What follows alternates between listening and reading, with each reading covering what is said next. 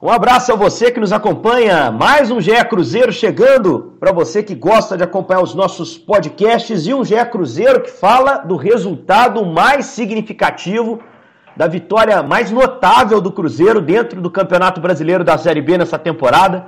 1 a 0 contra a Chapecoense lá em Chapecó. Uma Chapecoense que lidera o campeonato, uma Chapecoense que só tinha perdido um outro jogo nesse campeonato uma partida contra o Cuiabá fora de casa, estava invicta, portanto, nos seus domínios. E mesmo assim, o Cruzeiro levou a melhor, conseguiu vencer por 1 a 0. Gol do Titio Sobis, titular no ataque na vaga do Marcelo Moreno e ao todo gol de falta que definiu o jogo. Ao meu lado hoje para repercutir essa vitória importantíssima nas contas do Cruzeiro, no moral do time do Cruzeiro, estão Jaime Júnior. Um abraço, Jaime. Opa, um abraço, Henrique e o nosso Gabriel Duarte, setorista do Cruzeiro. Tudo bem, Gabi? Tudo bom, Henrique? Um abraço a todo mundo. Vamos nessa. Olha, o Cruzeiro chegou para essa partida, galera, vindo de dois empates em casa, empates que frustraram o torcedor, desanimaram o torcedor, porque o time vinha muito bem, né? Chegou para essa partida, não dá para falar com moral baixo, porque estava invicto com o Filipão, como segue, né? Mas chegou com certa desconfiança. Muita gente esperando e a gente mesmo projetando no início da semana que o empate em Chapecó já estaria de bom tamanho. A coisa saiu melhor do que encomenda, hein, Jaime? Como é que você viu o jogo, os 90 minutos dessa vitória espetacular, eu diria, em termos de contexto de campeonato, para a equipe do Cruzeiro? Primeiro, eu acho importante dizer, Henrique, a gente tem que lamentar muito esses dois empates do Cruzeiro em casa, né? Que eram resultados que a gente imaginava o Cruzeiro vencendo, vencendo o Guarani, vencendo o Figueirense, Cruzeiro só somou dois pontos nessas duas partidas.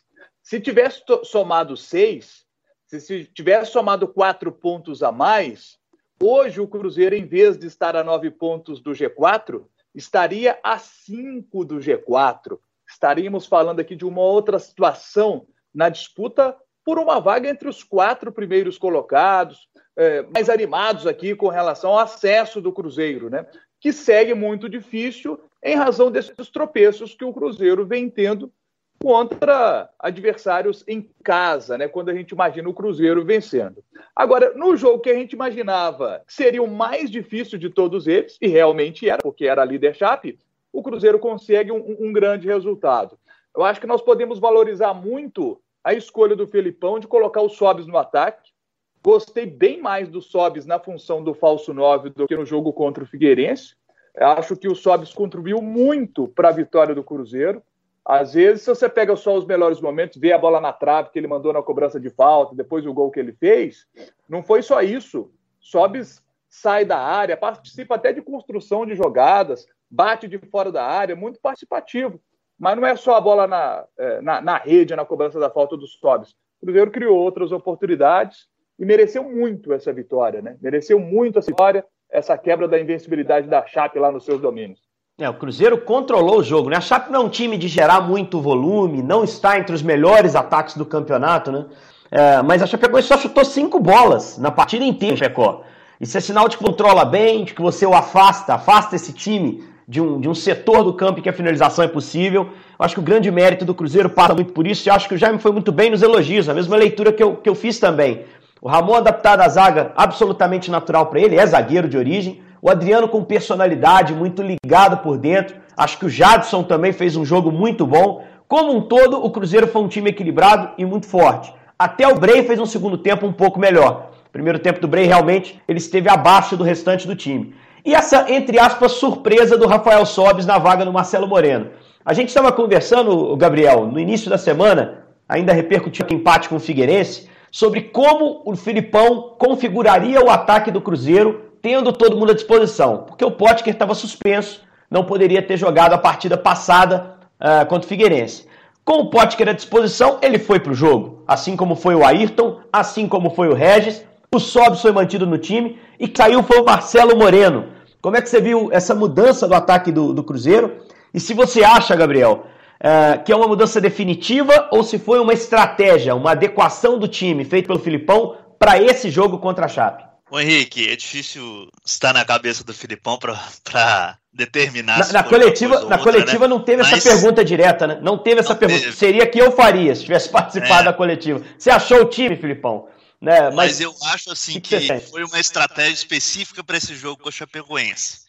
Eu acho que, o, que o, a formação que ele, que ele escolheu para a partida se encaixou quase que perfeitamente para para a tática, para o que a Chapecoense gosta de fazer dentro de, Não sei se vocês compartilham da, da mesma leitura, mas o Cruzeiro se encaixou muito bem a, a, a, ao que a Chapecoense gosta de propor dentro de uma partida.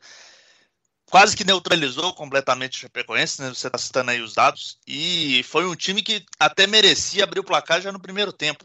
Cruzeiro teve uma chance muito clara com o Regis, por exemplo, no primeiro tempo. Teve uma chance com o Adriano de cabeça também na primeira etapa. Foi um time que criou mais, teve mais volume de jogo que a Chapecoense. E eu achei um time com mais é, é, é realmente desenvolvimento dentro da partida do que nos outros jogos quando estava com o Marcelo Moreno.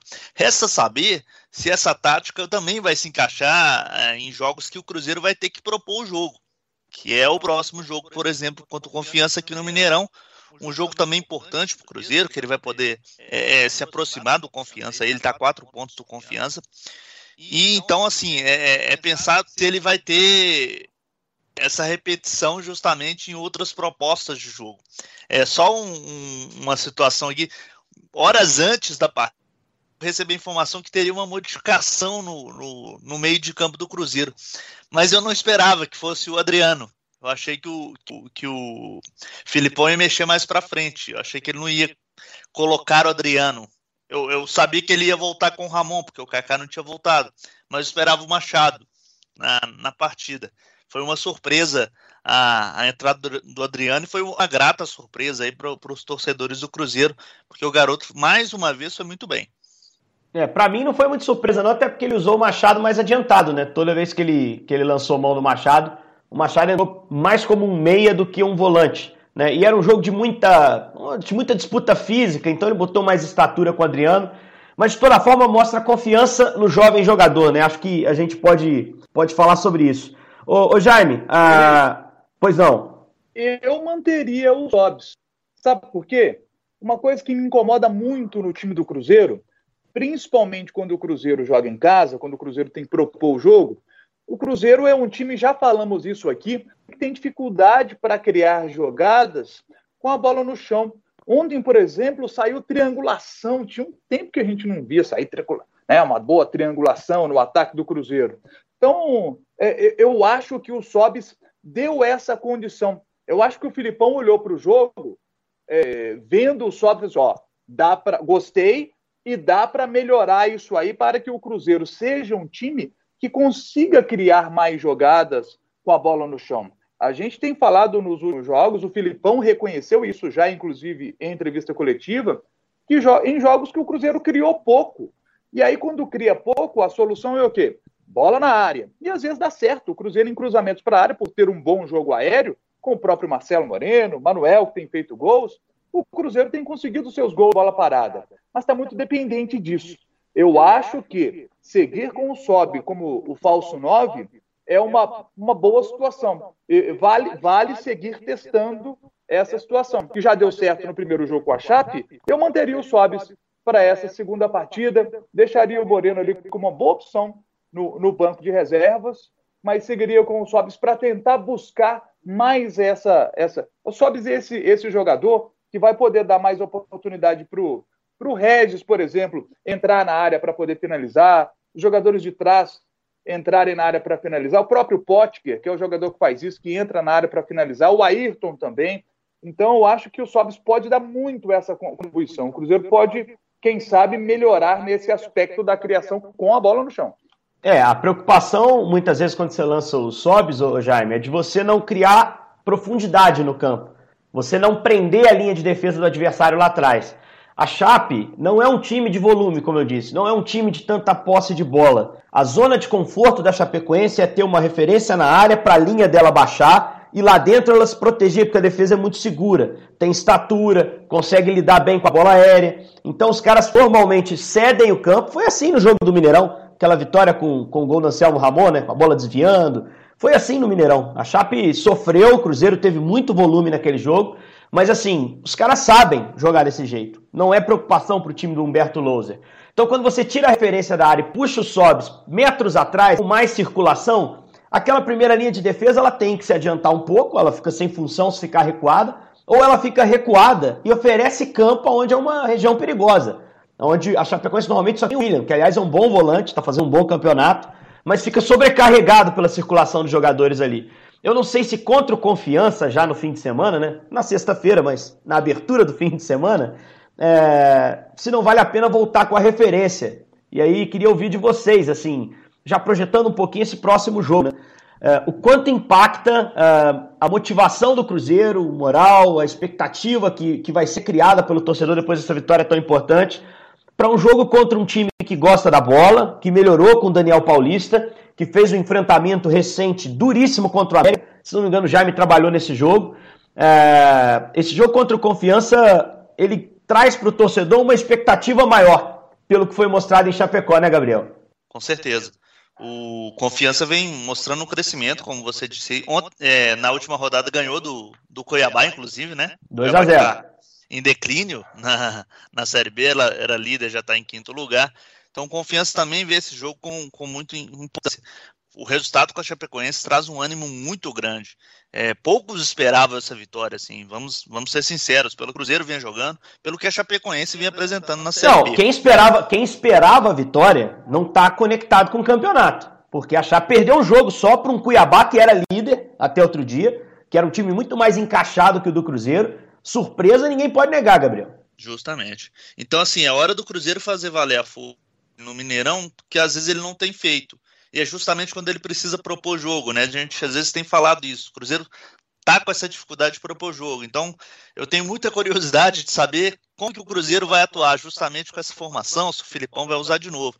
E aí volta aquela questão que a gente falou na, na edição anterior, né, Henrique?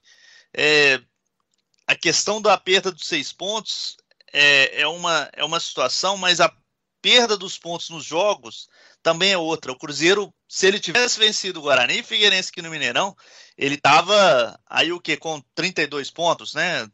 Me corrija se eu estiver errado. Então assim, tava quase no, na, no confiança, inclusive, tava próximo à confiança se ele tivesse feito isso. Então tava quase lá, lá no G10. Então, assim, o Cruzeiro precisa voltar a fazer pontos em casa, precisa voltar a ter uma regularidade como mandante, vencendo partidas para quem sabe lá na frente, uma oportunidade maior, poder sonhar e brigar. Ainda a situação está muito distante, mas é, com certeza essa vitória com a Chapecoense tem um significado muito grande e pode ter ainda mais se, se o Cruzeiro conseguir essa sequência tão desejada aí na Série B pelo, pelo clube. Antes da gente partir para a atualização das contas do Cruzeiro para arrancar no campeonato, né? É, porque eu tenho certeza que o Jaime Júnior preparou três laudas ali de, de material é, bastante rico em relação às contas. Eu tenho uma conta legal também para trazer. Caneta sei... e papel na mão. É, não sei se o Jaime vai, vai falar sobre aqui, eu vou falar aqui, a gente não falou sobre isso, mas eu vou trazer uma conta legal para o torcedor cruzeirense. É, só situar a situação que o Cruzeiro tem na tabela e antes fazer uma pequena crítica. O Cruzeiro de novo começou o jogo com o Potker jogando do lado esquerdo. Isso mudou na metade do primeiro tempo. Eu não sei porque o Filipão insiste tanto com essa, esse posicionamento. O Potker vai para a direita, ele cresce jogo após jogo. É, é, algo que já era da carreira dele. Eu acho que o Filipão tem que, de uma vez por todas, já definir isso. Né? Potker na direita, Ayrton na esquerda. Se for o Sobis como referência, Sobis. Se for o Moreno, Moreno. Se for o Sassá, o Sassá. Se for o Zé Eduardo, Zé Eduardo, que é sempre pedido. Mas eu acho que tem que acertar esses posicionamentos. O Filipão está muito perto de achar um time. Isso me parece muito claro. Né? Quando voltar o Cacau, o Ramon volta para o meio campo para dar força. E acho que o Cruzeiro também passa a impressão que agora entende a Série B. Joga o campeonato competitivamente, não é um time que, que se fia na sua maior capacidade técnica para ganhar o jogo, rala o bumbum no chão, suja o uniforme, entende muito melhor o que preciso fazer para superar esse campeonato. Vamos às contas.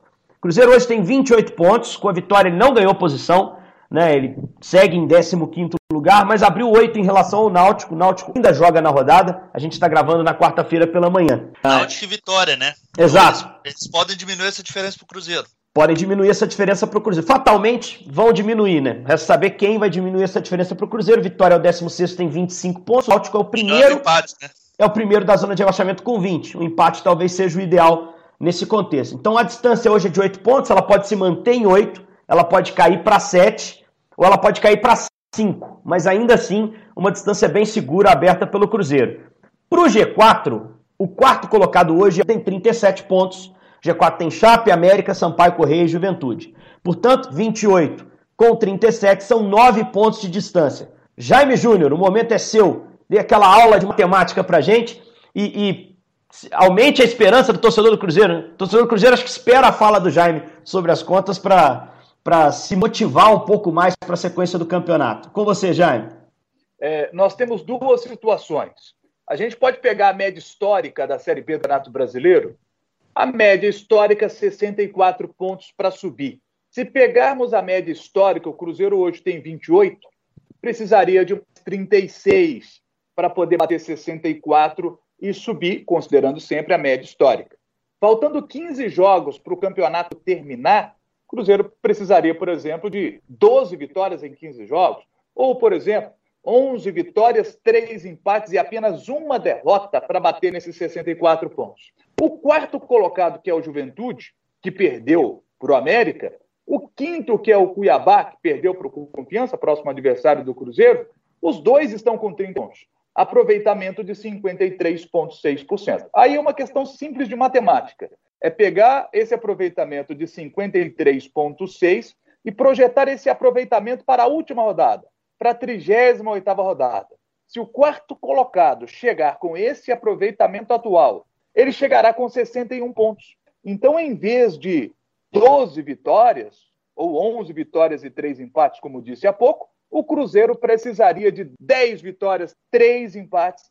Ainda assim, uma missão muito difícil, muito difícil de se conseguir. Próximo jogo do Cruzeiro é contra o Confiança em BH.